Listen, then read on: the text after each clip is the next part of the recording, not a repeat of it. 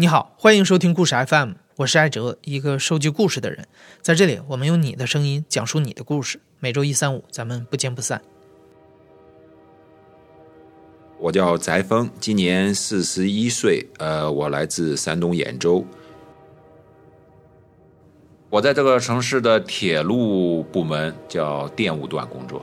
广义的说属于电工，但我们这个是比较高级的电工，干的工作是很。庞杂也有技术要求很高的，也有那些土司方的，就是，呃，应急队、特种兵这种是像这种。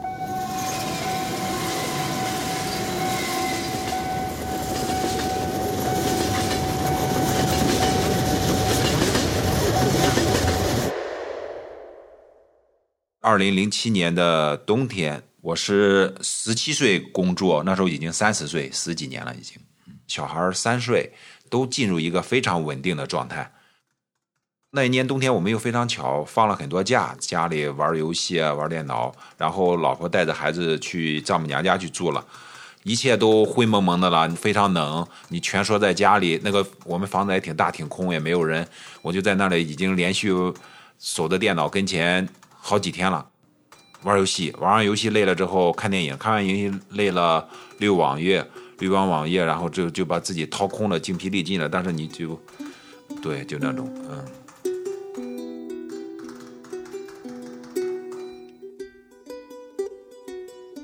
就万念俱灭那种那种感觉。因为你就回首你这，你这人生，你就是一个泡泡，什么都没有。就是你在你这个生活范围内没有什么可以追求的，就是死掉了那种那种感觉，就像那个叫什么《楚门事件》上那种假生活，或者我们所有人都都过的这种普通生活，这不是生活，这这是像在监狱里一样。我不是我在铁路宿舍长大吧？我们那些小孩百分之九十九都想长大的梦想就想当一个铁路工人，我从来没想过，我觉得太可怕了。呃，一直这样，然后他们上了这个班虽然也抱怨，但是他们其实还还过得挺好。但我我是我一天都忍受不了那个，所以说就想找一个逃出这种普通生活的方法。我那时候也是没事就在电脑上，在那时候用那个 Google Earth 去看世界各地嘛。我想找一个这样的无人的海滩，就是我脑海里的画面。就是蓝天白云，呃，什么人都没有那种。我在里边就像洗涤心灵似的那种。那我就想在中国找一个嘛，就是沿着海岸线找找找找找，找到了这么一个。它是在热带，周围是没有人的，看起来很像，在谷歌 Earth 上看起来非常像的一个地方。在三亚市的最南角那个地方叫锦母角，是军事禁区，呃，是个雷达站那里边，它就是没有建筑物，然后它周围没有路。你们啊，全是后边是山岭和那个丛林，在卫星地图上看肯定是没有人的。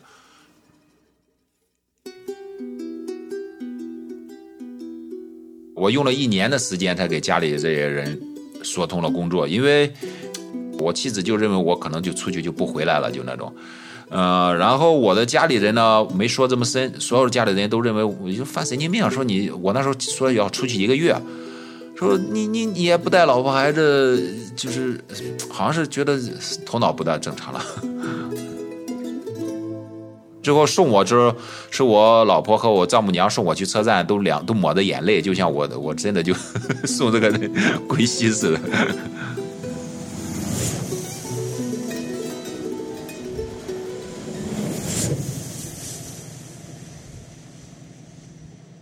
我先到了广州去买装备，然后飞到海南，飞到海南，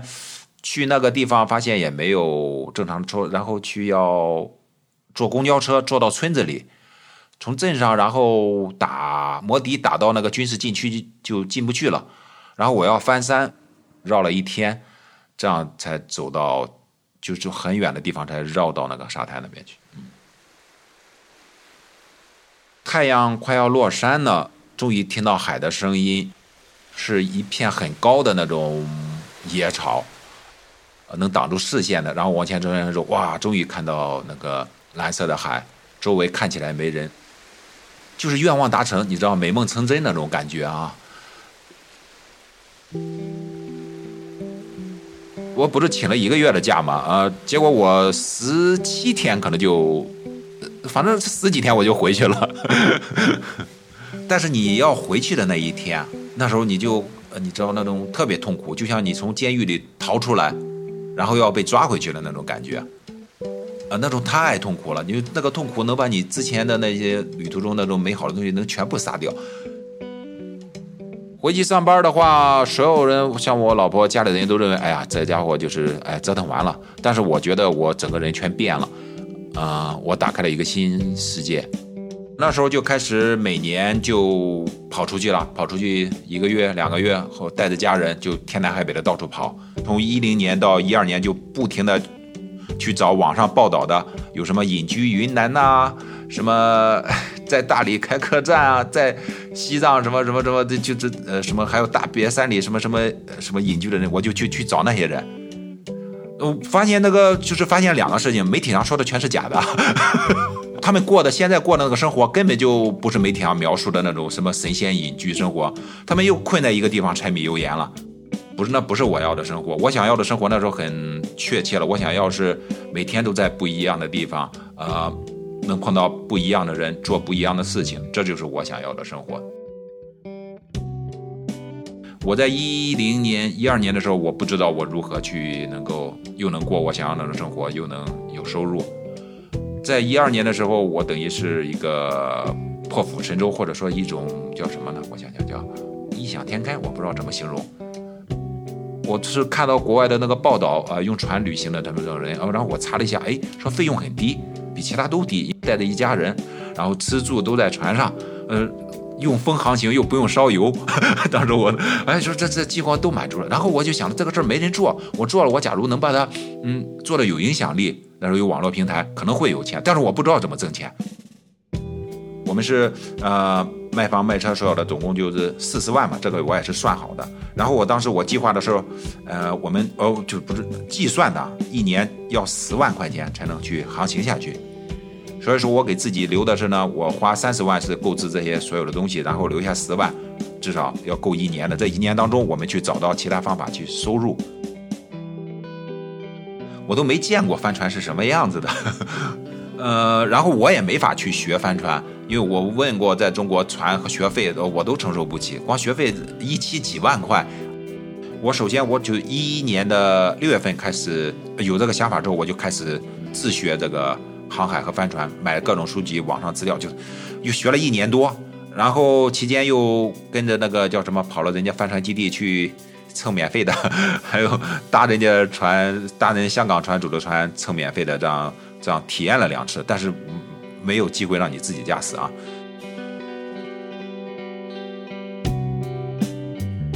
经过三四年的国内旅行，翟峰的妻子已经非常清楚地意识到自己的丈夫没有办法再在这个小城市里过朝九晚五的生活。她选择理解丈夫航行世界的梦想，唯一的要求是必须带上自己和女儿一起出发。翟峰本来也不希望八岁的女儿接受传统的应试教育，于是他在国外的论坛上搜集了很多资料，决定买一艘自己的帆船，一家人一起去航海看世界。二零一二年底，翟峰发现，在马来西亚能买到比较便宜的二手帆船，于是先自己出发去买船。我去的这个马来西亚南卡威呢，算是一个集中地吧，你就可以想象加勒比海盗上一个海盗营地似的，常年的都有成百上千的这种欧美的家庭啊，用这个帆船去旅行的生活的，然后这是一个中转站。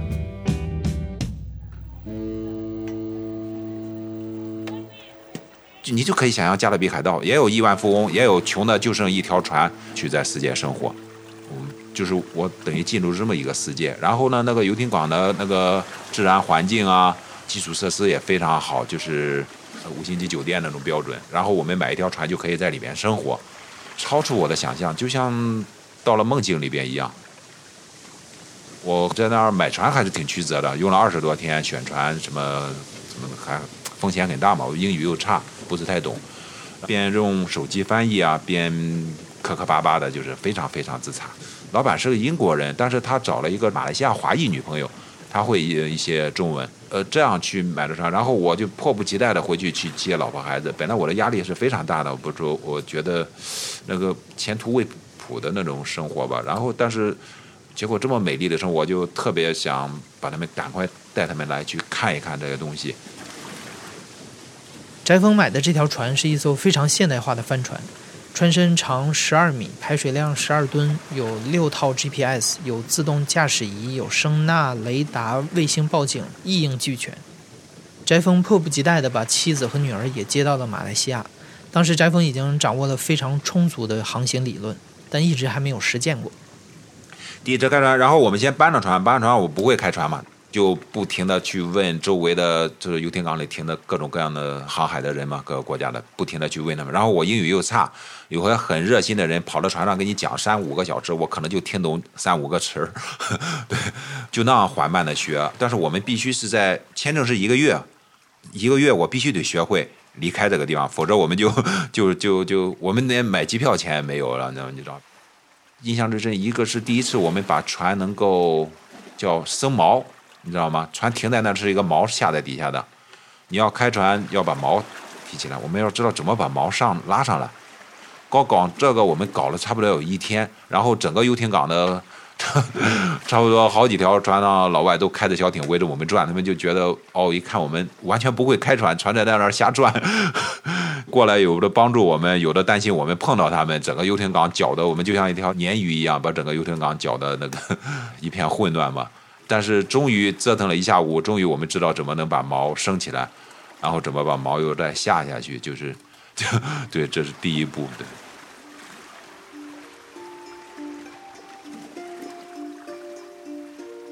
这样又有一个星期，然后，呃，又熟练了之后，我们就要把船开出港口，这个画面也非常的，我觉得是我一生假如，嗯，能选取几个画面也是必须在里边的，就是说。那个港口嘛，它是出港的时候，那个水道有几十米宽，然后我们那个船有十二米嘛，驾船是在船最尾巴，前面是长长的船头，十几米，然后他就，你就看到出了那个十几米的那个豁口，岩石的豁口，外面就是一望无际了，就那种去一个完全未知、无比广大的一个地方了，然后你那个船头又超超的，就像你的躯体有十几米长一样，啊，那种感觉。太棒了，就像驾着一艘，就是《星球大战》上的那种战舰一样，去到无限的银河那种感觉，太美妙了那种感觉。还有水面很平静，就选的没风没雨，然后就各种摆拍。我们几张标志性的照片是那时候拍的，然后就去转一圈儿我记得可能是我们这样转了总共就两次，第一次是第二次的时候就就出乱子了嘛。转完之后，我们想去。隔壁的另一个游艇港进港的话是要什么程序吧？你要用无线电去呼叫他，当然肯定是全英文联络的，然后联系好泊位，让他给你指定好泊位，然后你到里边去停。然后我们无线电 我们英语非常超差嘛，就没联络。我说这个样吧，我们说只是到里边转一个圈我们就出来。结果等我们进到他那个港池，我们发现和我们原来待的不一样，里边是很狭窄，就像停车场一样。停满了船，每艘船可能几百万，可能上去。我们这里边一个闪失就可能碰人家一下，可能就把我们的小命都赔上了。没有，你像就刚会驾驶又不会拐弯，然后他那个所谓的保安啊，或者说管理人员一看，哎，有一艘不知道的船就进来了，然后在里面瞎转，就围着我们在岸上追我们。后来又骑着自行车追我们，然后无线电还好，我们也没法弄，然后我们就到处找路，慌不择路的想要退出来，就是啊，很惊险，就 最后折腾的终于跑出来了，就是。啊 对，就那种。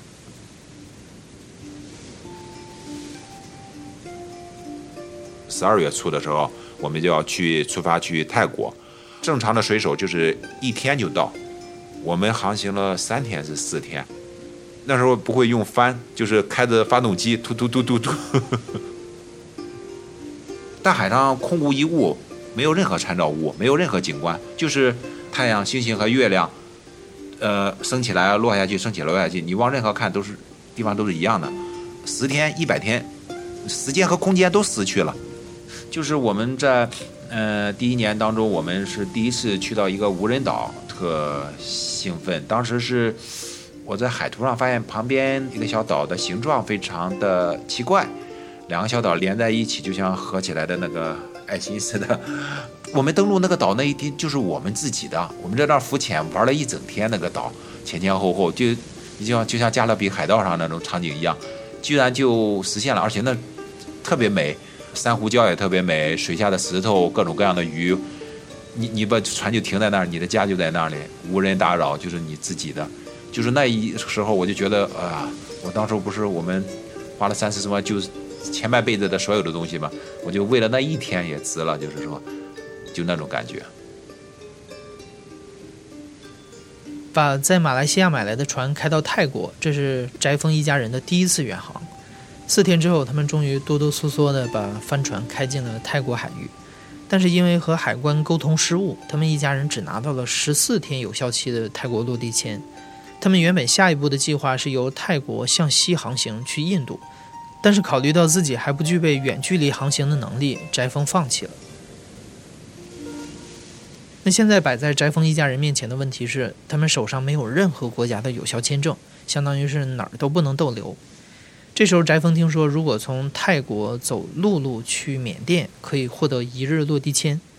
他就打算开船短暂去趟缅甸，然后拿着缅甸海关盖过章的护照回到泰国，再重新获得泰国的签证，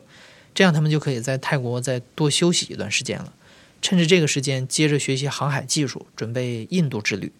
带着这个打算，翟峰把船驶向了缅甸。去了缅甸，结果就处于那种东西，我们无路可去，就是压力非常大。结果呢，等我们到了缅甸，是进入缅甸边境的时候，我设定了一个停船的一个港湾，很好的一个避风港。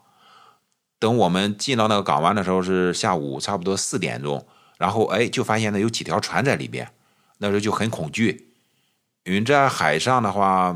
你知道啊，就是海上就和美国西部世界似的，是没有法律的来公海啊。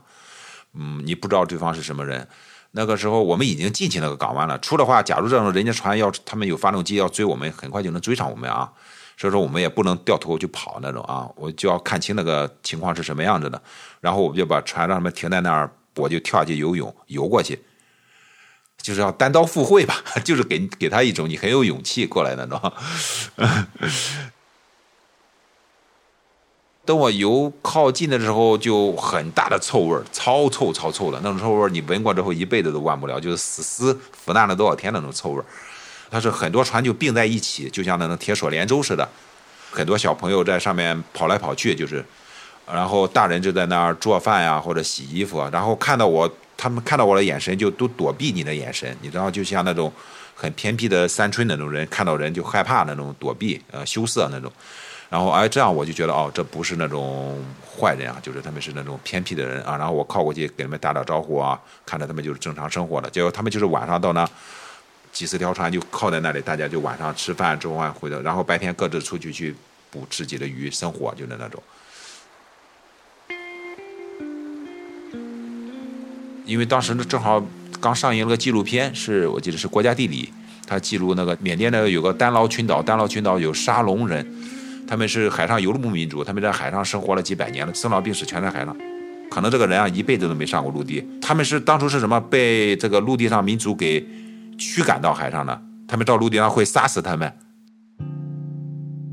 结果后来候，我随着我航海了解，东南亚有很多这种族群，我们见到了很多这种族群。他们就住在小船，他们那种船，而且就很简陋，他们很窄，有不到两米宽，但是长的话有十多米长，就这么细细的，你像有个大独木舟似的。我回到船上给他们说了之后，然后这时候就有过来的进港的他们这种呃这种小船嘛，然后我们就喊他们，喊他们，他们就靠过来，很生涩的，就是怯生生的。呃，结果他们一家人是有看有好像有三个小孩夫妻两个，还有一个老太太。就这么狭窄的一个空间，那个小棚子船舱里面，你再直不起腰那种东西，里边就是一张桌子，我看到了，就是那种矮矮的小茶几那种，然后就是凉席，就是所有家当的有有些锅碗瓢盆然后我给我妻子的女儿我说把我们用不到的小孩的旧衣服什么给他们，结果他们很高兴，然后他们就比划要东西，说要跟我们说我要什么，最后我们听明白是要糖和盐。啊，然后我们就把船上，我们我们储存挺多的，都是成罐的糖和盐，就给他们一些。呃，看他们走了，就你知道那什么心态吧？那个心态就啊，我们像国王一样富有，我们那个船，我们和他比，对吧？我们我们我们那船上的装备物资，能把他们这几百个人的生活全部养起来。但是我们在我们没有见到他们之前，我们是我们认为我们是流民，我们把所有的家产卖掉了，我们只剩一条船了，我们过了今天没明天了，我们只有五万块钱了，呃，明白吗？